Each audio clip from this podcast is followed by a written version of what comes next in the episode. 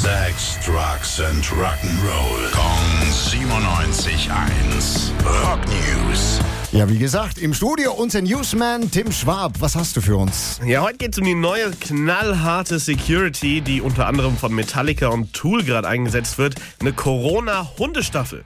Bei Konzerten sollen die Hunde da nämlich die Krankheit erschnüffeln. Das heißt, die armen Tiere müssen dann mehrere tausend Leute absuchen? Nee, nicht ganz. Überprüft wird nur die Crew, also alle, die sich irgendwie backstage bewegen. Das sind aber auch schon ein paar hundert und bislang gibt's wohl viele Leckerlis für den guten Job, den die Hunde machen.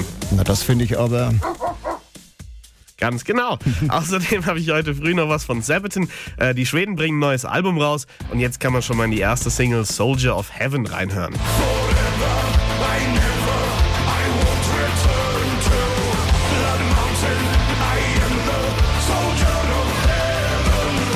Ja, klingt vielversprechend. Und wann kommt der Rest des Albums? Am 4. März kommt der Rest von The War to End All Wars. Dankeschön, Tim. Rock News. Sex, Drugs and Rock'n'Roll. Kong 97.1.